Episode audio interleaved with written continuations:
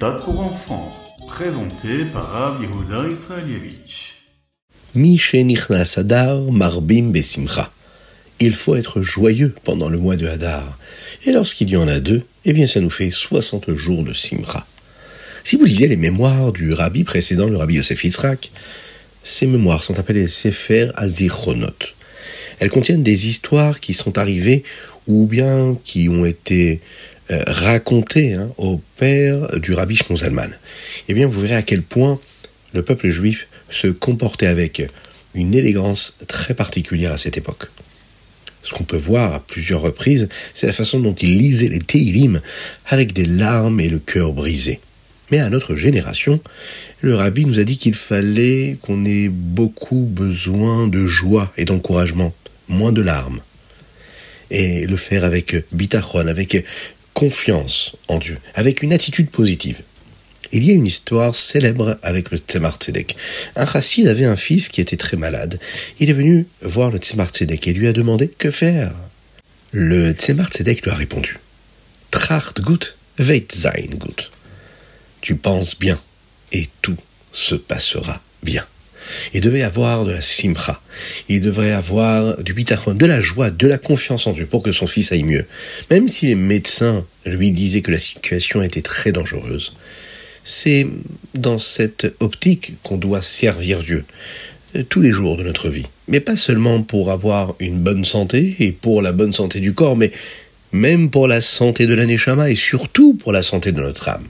Quand nous disons les Teilim, eh bien, ça doit se faire avec de la simra, de la joie et de la confiance en Dieu.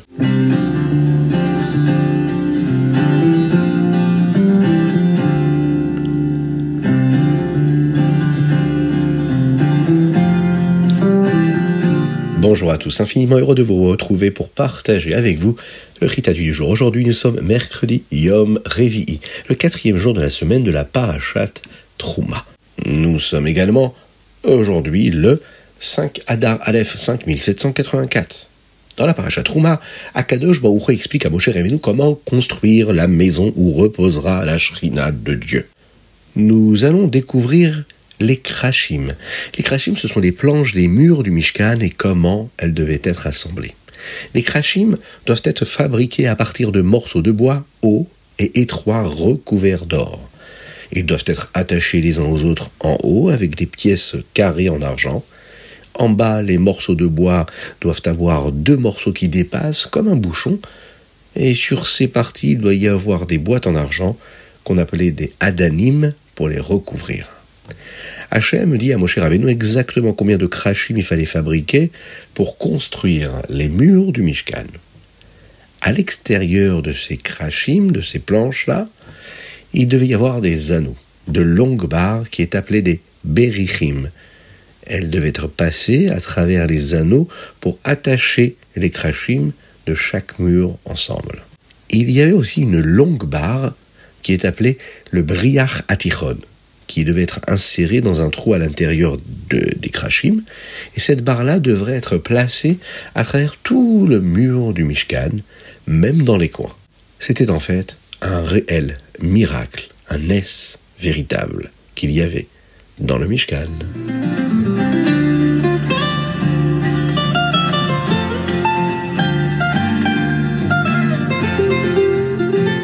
Les Télim du jour, du 29 au 34.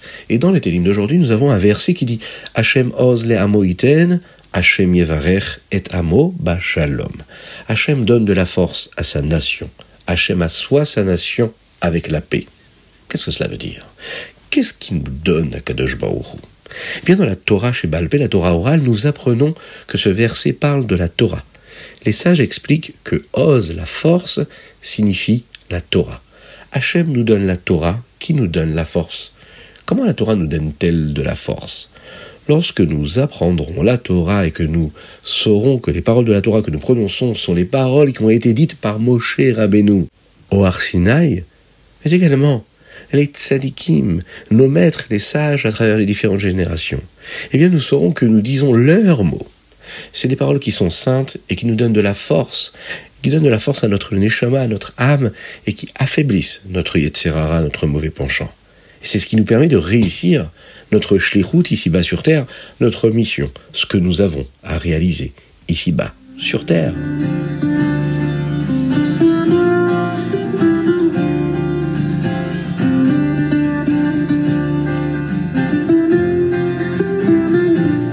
Pour moi de vous rappeler de mettre la tzedaka, une pièce à la tzedaka pour faire venir ma chère tout de suite, mais aussi une pièce pour penser à nos frères en Eretz Israël, nos frères juifs qui ont besoin de notre aide, de nos mitzvot, de nos bonnes actions, de nos belles tfilot, de nos teilim, de notre étude de la Torah. Faites-le. Envoyez votre force, votre énergie de là où vous êtes en pensant à nos frères en Eretz Israël.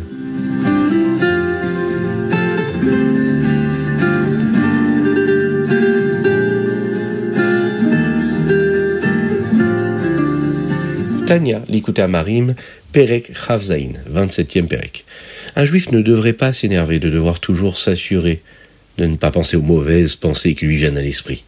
Chaque fois qu'il repousse une mauvaise pensée et qu'il pense à autre chose, en particulier hein, quelque chose à propos de la Gdusha par exemple, eh bien cela apporte de la satisfaction à Dieu. C'est ce que nous avons vu hier dans le Tanya. Il faut savoir qu'Hachem a deux types différents de nachat, c'est-à-dire de satisfaction ce que les tzadikim peuvent lui apporter et ce que les hommes simples peuvent lui apporter et lui donner aussi à lui. Un tzadik prend le yetzerara, le mauvais penchant, et il en fait de la sainteté, de l'agdusha, ce qui en fait quelque chose de particulièrement doux. Cela apporte à Dieu une, une espèce de nachas, de satisfaction. Mais un Benoni, un Benoni, c'est celui qui a toujours des mauvaises pensées qui lui viennent à l'intérieur. Il a toujours quelque chose d'amer en lui, mais parce qu'il garde le contrôle de lui-même, il utilise l'amertume du Yetzerara pour faire du bien, et en la repoussant et en faisant ce que Dieu veut. Cela apporte un autre type de satisfaction à Dieu. Nous pouvons comprendre cela en réfléchissant aux différents types de goûts qui existent et qui apportent des plaisirs différents à l'homme. Il y a ce qui est sucré et ce qui est salé. La avoda du tzaddik, le, l'effort hein, du tzaddik, c'est comme la satisfaction sucrée pour Dieu, et celle qui vient de l'homme simple, elle, peut correspondre, on pourrait dire, à des aliments qui seraient épicés, qui auraient différentes saveurs. Donc on peut être très heureux de ce que nous avons comme force dite kafia, c'est-à-dire de repousser les mauvaises pensées et de les transformer et de donner une autre pensée positive et saine et sainte euh, et diriger cela vers Dieu. Et Akadosh Baruch à ce moment-là, eh bien, il va recevoir quelque chose d'un homme simple qu'il ne pourrait même pas recevoir d'un tzaddik, puisque le tzaddik ne fait même plus ce travail-là de, de chasser le négatif, de chasser une mauvaise pensée et de la remplacer par une belle pensée.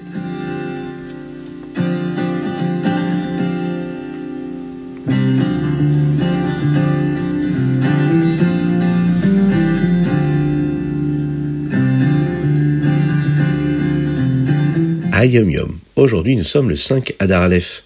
Chaque juif est un chaliar de Dieu un émissaire d'Akadosh Baruchou de Dieu ici-bas sur terre. Avec une certaine providence, la Hashgacha Pratit, Dieu met chaque personne là où elle se trouve, afin de nettoyer, de purifier le monde, avec les paroles de la Torah qu'il prononce, avec les mots de la Tfila qu'il prononce à voix haute. C'est important pour nous tous de le faire. Dans de nombreux endroits du Igrot Kodesh, des lettres du rabbi de Lubavitch, le rabbi demande à ce que tout le monde ait un chapitre de Tanya et quelques chapitres de Mishnayot par cœur, toujours en tête, afin que pendant leur temps libre, et peu importe où ils se trouvent, ils aient des paroles de Torah et qu'ils les connaissent. Ces paroles-là, ils vont pouvoir y penser et réfléchir et réviser chacun de ces mots-là et d'être toujours en connexion avec la sagesse et la gdoucha de Dieu qu'il y a dans toutes ces paroles de Torah.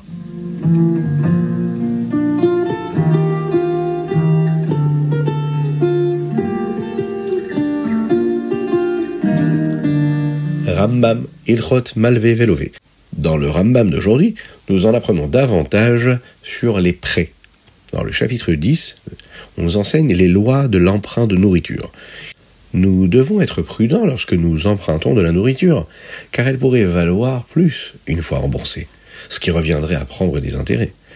Le chapitre Yudalef nous enseigne la différence entre un prêt consenti sans shtar, c'est-à-dire sans contrat, et un prêt consenti avec un shtar, avec un contrat. Nous commençons également à découvrir comment les orphelins remboursent un prêt contracté par leurs parents. Dans le chapitre Yudbet 12, nous en apprenons davantage sur la manière dont un prêt est remboursé, avec l'argent hérité des orphelins.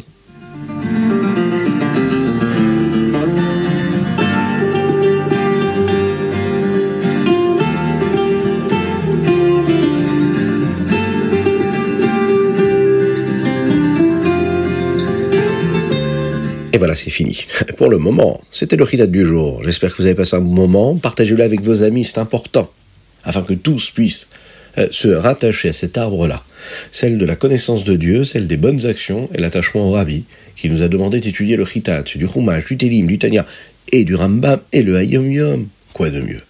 Il nous reste à se souhaiter à chacun de vivre en paix, en sérénité, avec de la joie véritable en ce mois de Hadar, Qu'Akadosh Baruch vous bénisse et qu'il vous protège, qu'il vous inonde de bonté, de grâce et de miséricorde, et qu'on puisse se voir tous ensemble pour notre prochain épisode à Yerushalayim avec le roi Mashiach, avec tous nos êtres chers, avec le Beth reconstruit. À bientôt.